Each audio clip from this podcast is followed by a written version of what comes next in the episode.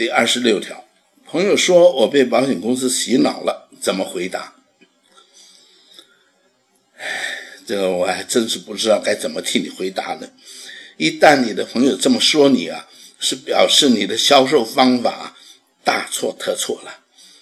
你呀，在那里卖瓜自夸，在那边侃侃而谈，口若悬河，啊，在那边声嘶力竭。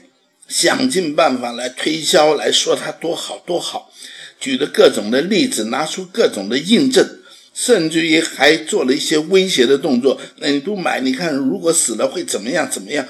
你想想看，他们听得舒服吗？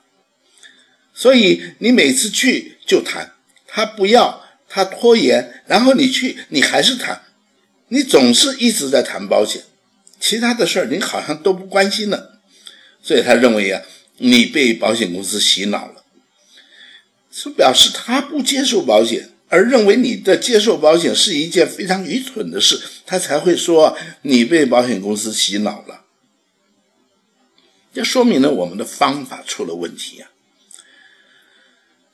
呃，所以如果我们不要去创造客户有这样的说法，才是真正解决这个问题的唯一的方法，不是吗？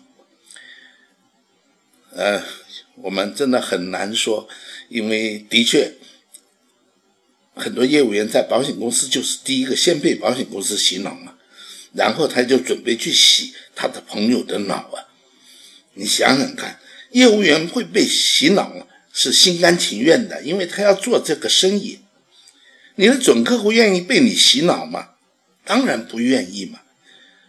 所以真的要自己检讨这个问题。我想就不要再多说了吧，说下去也只有骂人的份儿。我们换个下题吧。